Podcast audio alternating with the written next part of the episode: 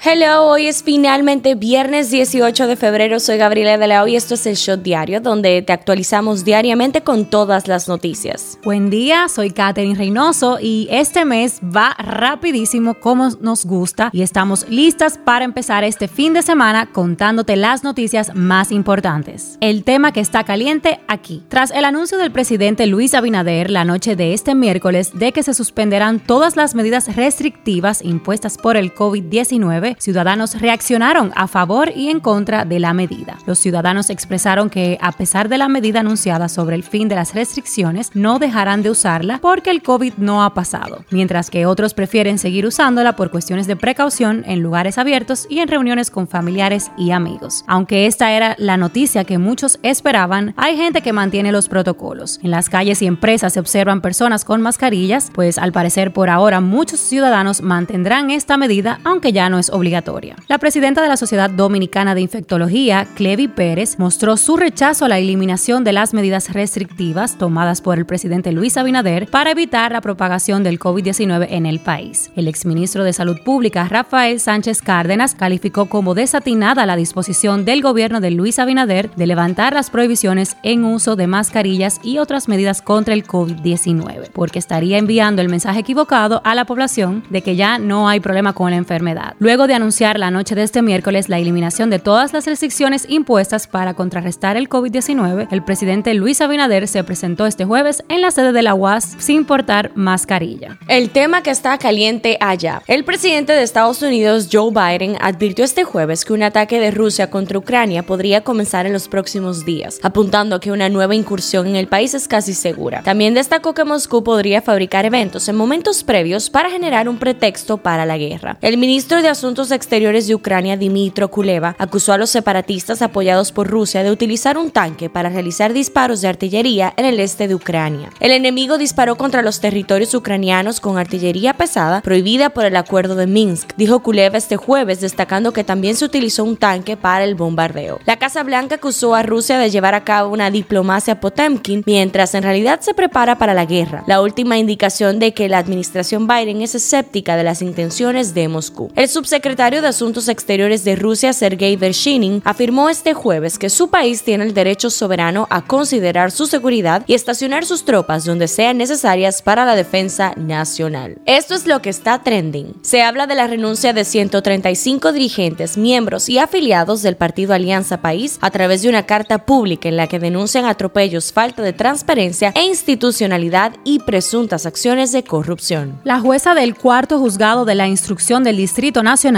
otorgó un plazo de 15 días a la Procuraduría y la Dirección de Persecución del Ministerio Público para que presente la acusación contra el ex administrador de la lotería, Luis Michel Dissen, y los demás vinculados en el caso denominado Operación 13. El Consejo Nacional de Educación aprobó este miércoles a unanimidad el uso de libros digitales para los niveles inicial, primario y secundario en el sistema educativo dominicano público y privado. El representante del episcopado dominicano Manuel Ruiz propone fusionar los ministerios de la juventud y la mujer para crear un ministerio de la familia. La alcaldía de Santo Domingo Este, a través de su dirección ambiental, sancionó a un ciudadano que fue sorprendido lanzando desechos en un parque de la ciudad. El infractor, a quien también se le retuvo su vehículo, deberá pagar 10.300 pesos, el equivalente a un salario mínimo como sanción. Se habla de Coachella porque, según medios, no exigirán pruebas de vacunación, uso de mascarillas o pruebas PCR a los asistentes. En las efemérides. El 18 de febrero se celebra el Día Internacional del Síndrome de Asperger en honor al cumpleaños de su descubridor, el psiquiatra austriaco Hans Asperger, quien identificó un comportamiento similar y poco frecuente en un grupo de niños. Por si tú no lo sabes, el síndrome de Asperger está incluido dentro de los trastornos de espectro autista y es mucho más común que otros tipos de autismo, aunque también más desconocido. Se trata de un conjunto de alteraciones sociales donde a la persona se le hace difícil encajar y entender los protocolos de la sociedad lo que termina generando conductas poco adaptivas y problemas de desenvolvimiento con otros seres humanos. Politiqueando un chin. El presidente Binader está un falla en los medios de comunicación por diferentes razones y aquí te lo resumimos. Por un lado, anunció este jueves la construcción de varios centros y subcentros de la Universidad Autónoma de Santo Domingo en diferentes provincias del país. También inaugurará el próximo domingo los trabajos de construcción de la nueva verja perimetral en la frontera con Haití. El acto oficial se realiza finalizará al mediodía del domingo en la provincia de Dajabón, según informaron fuentes militares. Mientras los ojos internacionales están al pendiente de la creciente tensión que existe entre Rusia y Ucrania y la posibilidad de una invasión de los primeros, el presidente Luis Abinader también manifestó preocupación con relación a esa problemática. Ahora tenemos una crisis militar que esperamos que Dios se apiade de nosotros y del mundo. Así dijo. El presidente encabezó junto a la vicepresidenta Raquel Peña una reunión de ministros y directores para dar seguimiento a los objetivos y metas trazados por el gobierno, priorizando así nuevos esfuerzos para racionalizar el gasto público y poder enfrentar las alzas internacionales de los precios, sobre todo el de los combustibles. Hablando un poco de salud, el ministro de Salud Pública Daniel Rivera dijo este jueves que la decisión del presidente Luis Abinader de eliminar el uso de mascarilla y otras restricciones anti-COVID obedece el buen manejo que ha tenido el país para controlar la incidencia de casos del virus, pero aclaró que el mandatario no ha decretado el fin de la pandemia.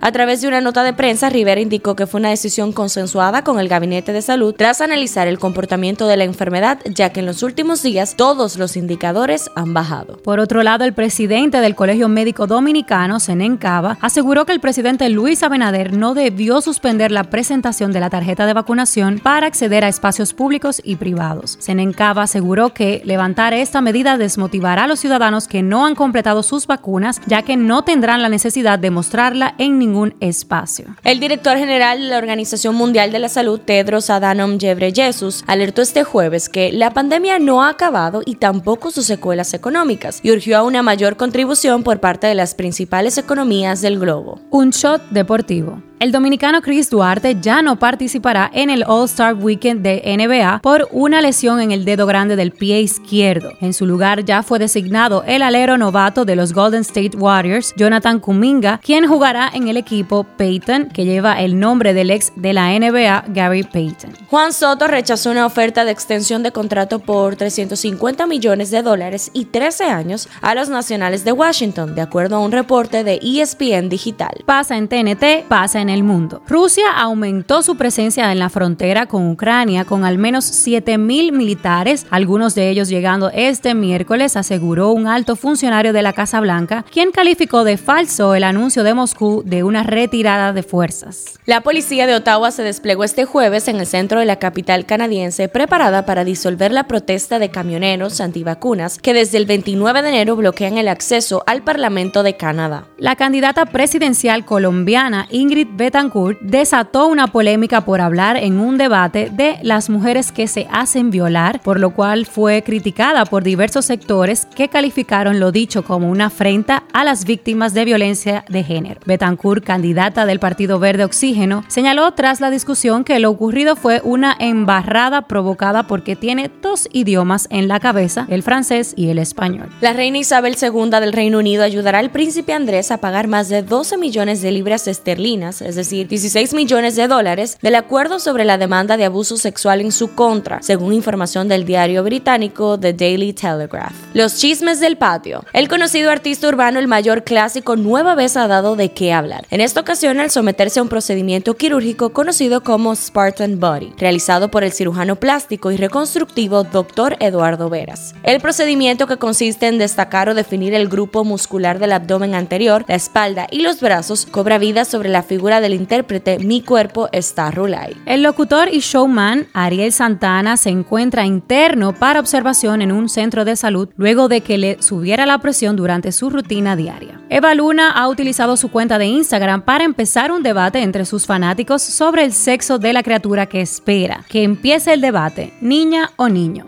escribió junto a dos fotografías en las que posa cubriéndose el pecho con las manos y un ramo de flores. ¿Qué dice la gente en Twitter? Se habla de la reconocida bailarina y actriz dominicana Patricia Asquasiati, ya que medios comparten que sufrió un confuso accidente automovilístico. Asquasiati sufrió lesiones en la pelvis y la clavícula, su estado es bien delicado y está ingresada en la Plaza de la Salud. También se habla de almacenes pica pica por un popular tuit que decía, dime qué tan viejo eres nombrando una tienda que ya no existe. La gente se ríe del tuit de Euric Santos, quien dice que las medidas anti-COVID se levantaron gracias a las recientes protestas, las cuales él lideró. Santiago Matías lo bautizó como el nuevo libertador. ¿Sabías que, con el anuncio del presidente Luis Abinader, este miércoles República Dominicana se convirtió en el primer país en Latinoamérica en suspender todas sus medidas restrictivas impuestas por el COVID-19? A casi dos años de la llegada de la pandemia, el primer mandatario decidió suspender todas las restricciones, incluyendo el uso de la mascarilla y el porte de la tarjeta de vacunación para ingresar a todos los lugares. Estreno del día. Disney Plus lanzará un documental de Olivia Rodrigo sobre la creación de su álbum debut Sour.